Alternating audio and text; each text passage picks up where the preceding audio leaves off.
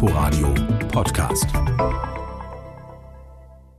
Mit Ute Büsing in unserem Literaturmagazin werfen wir heute einen Blick nach Klagenfurt zum alljährlichen Bachmann-Lesewettbewerb und wir sprechen mit dem New Yorker Autor Michael Wolff über sein neues Buch zur Trump-Präsidentschaft unter Beschuss. Herzlich willkommen zu Quergelesen. Den Großteil der Storylines produziert nicht die Literatur, sondern sie werden von Firmen, Marketingagenturen und von der Politik verfasst. Storylines. Wir sind trainiert, sie zu erkennen. Wir wissen ganz genau, wie das geht, wenn uns zum Beispiel das eigene fremd erzählt wird. Das sagte der Schriftsteller Clemens Setz in seiner bemerkenswerten Klagenfurter Rede zur Eröffnung des diesjährigen Bachmann-Lesewettbewerbs im österreichischen Klagenfurt. Dazu später mehr. Zunächst, wie immer an dieser Stelle, einige literarische Neuigkeiten. Alles gute Nachrichten. Zunächst in die Türkei.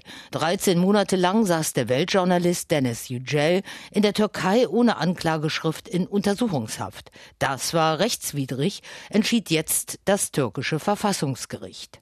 Unser Korrespondent Christian Butkereit berichtet. Yücels Anwalt Wessel Ock erklärte, das Verfassungsgericht habe einer Klage Yücels Recht gegeben. Das Urteil ist so überraschend wie eindeutig. Nach Ansicht der Verfassungsrichter wurde durch die Untersuchungshaft das Recht auf persönliche Sicherheit und Freiheit Freiheit sowie das Recht auf Meinungsfreiheit verletzt. Außerdem beanstandeten die Richter, dass zahlreiche Aussagen Yücels fehlerhaft ins Türkische übersetzt wurden. Sie sprachen Yücel ein Schmerzensgeld von umgerechnet 3.800 Euro zu. Der ehemalige Türkei-Korrespondent der Zeitung Die Welt war ein Jahr lang ohne Anklageschrift in Untersuchungshaft, davon die meiste Zeit in Isolationshaft. Im Februar 2018 konnte er nach Deutschland ausreisen. In der später vorgelegten Anklageschrift lauteten die Vorwürfe Terrorpropaganda und Volksverhetzung. Dafür drohen Yücel weiterhin 17 Jahre Haft. Der Prozess wegen dieser Vorwürfe hatte heute vor einem Jahr in Istanbul begonnen und soll Mitte Juli fortgesetzt werden. Yücel hatte außerdem ausgesagt, in der Haft misshandelt worden zu sein und einen Verstoß gegen das Folterverbot beklagt. Diesen Antrag wiesen die Verfassungsrichter allerdings zurück. Eine gute Nachricht auch für die langfristige Sicherung der Buchauslieferung. Das Unternehmen Zeitfracht übernimmt in Gänze den insolventen Auslieferer KNV. Den Börsenverein des deutschen Buchhandels stimmt es optimistisch, dass Zeitfracht sich uneingeschränkt, so heißt es zum Kulturgut Buch bekannt hat und sich der Verantwortung der Buchlogistik für eine flächendeckende Verbreitung des Buches in der Bevölkerung bewusst ist. Und wieder eine gute Nachricht für den Surkamp Verlag. Der Südtiroler Dichter Oswald Egger erhält den mit 15.000 Euro dotierten Ernst-Jandl-Preis für Lyrik 2019. Ein Auszug aus der Jurybegründung, Zitat, Oswald Egger vermisst nichts weniger als die Spannbreite des Menschen zwischen Lebhaftigkeit und Leibniz, und er tut dies mit spürbarer Lust. Und von hier nach Klagenfurt. Dort wird seit Mittwochabend der diesjährige, es ist der 43. Ingeborg-Bachmann-Wettbewerb um den Literaturpreis im Rahmen der Tage der deutschsprachigen Literatur ausgetragen. 14 Autoren aus Deutschland, Österreich und der Schweiz sind dazu eingeladen worden. In seiner bemerkenswerten Eröffnungsrede schlug der Schriftsteller Clemens J. Setz, der 2008 in Klagenfurt mit dem Ernst-Willner-Preis ausgezeichnet wurde, den Bogen von der Politik und der Literatur zum Kampfsport Wrestling. Im Mittelpunkt K-Fape, das Überschwappen fiktiver Identität ins reale Leben, was Europas Rechtsextreme zu spüren bekämen so Setz. Diese Verschmelzung von spielerisch augenzwinkernder Brutalität mit realer Macht ist die bizarrste Ausformung der K-Fape, gedacht als Absicherung der eigenen Macht, aber zugleich immer auch das erste Anzeichen einer bevorstehenden Selbstauflösung. Den Rechtsradikalen und Rechtspopulisten, die nun überall in Europa langsam ihre Faust um wichtige Institutionen zu schließen beginnen, kann man getrost die Mitteilung machen, natürlich werdet ihr verschwinden. Euer System ist ein geschlossenes. Und wie alle geschlossenen Systeme erstickt es irgendwann an sich selbst, verirrt sich in den beschriebenen Strange Loops der K-Fape und der Selbstverwechslung. Clemens Setz.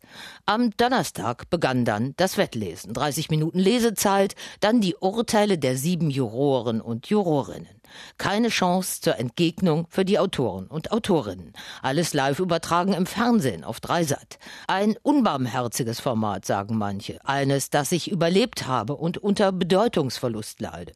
Tatsächlich finden sich keine namhaften Schriftsteller und Schriftstellerinnen unter den jeweils von einem Juror oder einer Jurorin eingeladenen. Jedenfalls keine, die dem breiten Lesepublikum bekannt sind. Aber das soll der Bachmann-Bewerb ja auch, und das hat er meistens auch geleistet, neue hervorbringen. Weiblich dominiert war Tag 1. Fünf Frauen traten nacheinander in die Arena.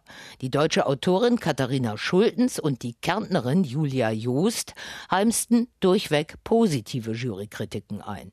Bereits als Dichterin mit Veröffentlichungen unter anderem bei Cookbooks hervorgetreten, ist die in Berlin lebende Katharina Schultens. Sie las aus ihrem dystopischen Naturroman Urmünder. Ein Auszug. Immer, wenn ich wieder schwanger bin, sagt Maria, endlich immer, wenn das Kind geht, in der achten Woche oder in der zehnten und einmal, das ist schlimm, in der dreizehnten, sagt sie, dann warte ich noch. Und die Kinder, die wir in der Toilette finden können, nimmt sie mit einem Porzellanlöffel hoch, pustet ein Ei aus, teilt es mit einem einzigen Schlag des Küchenmessers in Hälften. Dann passt das Kind oder der Kindrest in eine. Einmal mehr um die tiefbraune, kurz unter der Oberfläche lodernde österreichische Vergangenheit ging es bei Sarah Wiepauers Geisterbeschwörung Raumstation Hirschstetten und auch in Julia Justs unheimlichem Kärnten Heimattext unweit vom Schakaltal. Auch hier ein Auszug. Am nächsten Tag stolperte der kleine Frieder in seinen erbeuteten sieben Meilengaloschen zum Unterricht. Was danach passierte, verdeutlicht ein Blutfleck auf der Wange des Kurt Waldheim Porträts, das direkt unter dem Jesukreuz prangte. Der Religionslehrerin fiel der Blutfleck Heilige Maria Mutter Gottes ein Wunder zuerst auf, woraufhin sie standesgemäß und ohne Verzögerung den Pfarrer Don Marco alarmierte, der mit einer vatikanischen Delegation ins Klassenzimmer prozessierte und das Waldheim-Mirakel fachgerecht prüfte. Es wirkte in der anschließenden Diskussion fast so einhellig, als habe sich die Jury bereits auf Justs Text als Kandidaten für einen der vier Preise geeinigt. Hinzu kommt noch der Publikumspreis. Tag zwei begann dann mit dem deutschen Surkamp Nova-Autor Janek Hanbiau-Federer, der am Literaturhaus in Köln arbeitet. Er las aus, kenne ich nicht. Janek Hanbiau-Federer, sagt Mareike.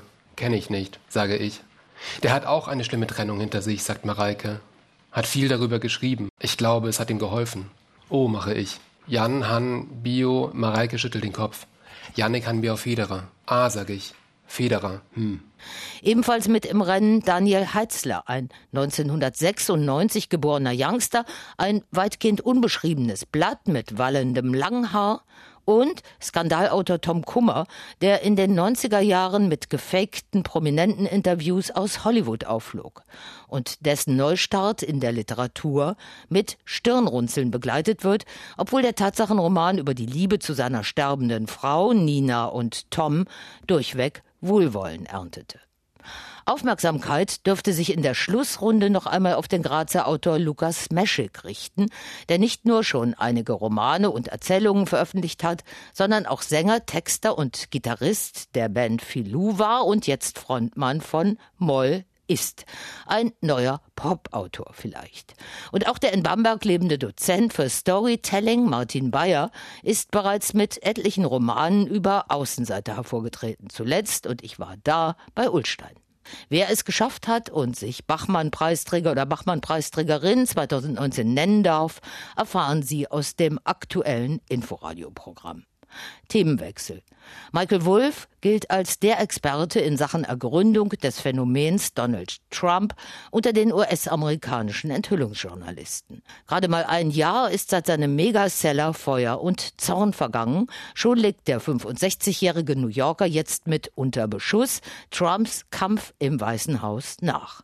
Auf 500 Seiten zeichnet er einen despotischen, selbstverliebten, einsamen alten weißen Mann, der alle Getreuen der ersten zwei Jahre im Amt gefeuert hat und weil er sich immer noch in einer Schlangengrube wähnt, niemanden vertraut. Einen Präsidenten, der anders als alle Amtsvorgänger keine renommierte Anwaltskanzlei finden kann, die seine Belange vertritt. Dazu bräuchte er in der Müller-Ermittlung und der fortgesetzten Überprüfung der mafiösen Verstrickungen seines Immobilienimperiums dringend Rechtsbeistand. Bei Michael Wolff geht es also gewissermaßen um Donald allein im Weißen Haus. The first book covered literally the first year of the Trump presidency and this book covers the second year. Im ersten ging es um das Chaos und die unverständliche Natur dieser Regierung. Dieses zweite Buch ist nun um vieles dunkler, denn im Zentrum steht die Kernschmelze der Trump-Administration. Eine der größten Bedrohungen ist seine Einsamkeit. Fast alle sind weg. Die erste Gruppe von Professionellen, die ihn ins Weiße Haus begleitet hat, ist ausgelöscht. Dann die zweite Gruppe. Und jetzt steht Donald Trump ganz alleine da und wird von allen Seiten angegriffen. Es ist ein Zermürbungskrieg und am Ende wird er nicht in der Lage sein, seine Präsidentschaft fortzusetzen. Amüsiert und mit einer Prise Coolness schreibt der lange auf Society-Magazine wie Vanity Fair und The Hollywood Reporter abonnierte Journalist über die Tragikomödie im Weißen Haus. Sein Buch ist so unterhaltsam, wie es sich auch als Kriminalroman liest. Was Beobachter im In- und Ausland fassungslos macht, Trumps erratische, von Anfang an nicht ganz für voll zu nehmende Winkelzüge, breitet er genüsslich wie ein Tableau aus. Anders als bei seinem ersten Trump-Buch, wo er uneingeschränkt Zugang zum Weißen Haus hatte und erste Quellen zitieren konnte, stützt sich seine Recherche diesmal auf Stimmen außerhalb des innersten Machtzirkels. Dabei setzt er erneut hauptsächlich auf Steve Bannon als Kronzeugen seiner Anklage, jenen populistischen Rechtsaußen, ohne dessen Schützenhilfe, so ist nicht nur Wolf überzeugt, Trump niemals die Präsidentschaftswahl gewonnen hätte. Dass Bannon Hauptquelle ist, werfen etliche Kritiker Wolf vor. I think I, I have probably spoken to everybody who has been in any kind of close contact with Trump over the past two years. Um, ich habe mit so ziemlich jedem gesprochen, der in den letzten zwei Jahren in engem Kontakt zu Donald Trump stand. Aber Bannon ist schon außergewöhnlich kenntnisreich und er hat natürlich seine eigenen Gründe, darüber auch offen zu sprechen. Und er ist eine Zentralfigur in diesem ganzen Drama. Ohne ihn würde es Trump im Weißen Haus nicht geben. Er hat mich wie Vergil auf eine Tour durch die Trump-Hölle mitgenommen. Mein Job als Autor ist es, den Lesern diese Erfahrung zu vermitteln, wie es sich anfühlt in Trumps Welt. Make you feel what it feels like in, in Trump world. Eine gewisse Faszination für die Katastrophe Trump durchzieht das Sachbuch. Michael Wolff unterstellt, dass Trump keinerlei Geduld für die hochkomplizierte moderne Kriegsführung aufbringen kann und auch nicht weiß, wo Iran eigentlich geografisch liegt. Daraus folgert der Trump-Kenner, dass unmittelbare Kriegsgefahr im Zuge der gegenwärtigen Iran-Krise nicht drohe. You know, and the, the thing about Donald Trump in war. Das ist ja die Ironie. Moderne Kriegsführung ist sehr kompliziert. Wenn Donald Trump eine PowerPoint-Präsentation bekommen soll, verlässt er den Raum. Er kann so einen informationsintensiven Prozess nicht verarbeiten. So hat er sich auch in die Nordkorea-Bredouille gebracht.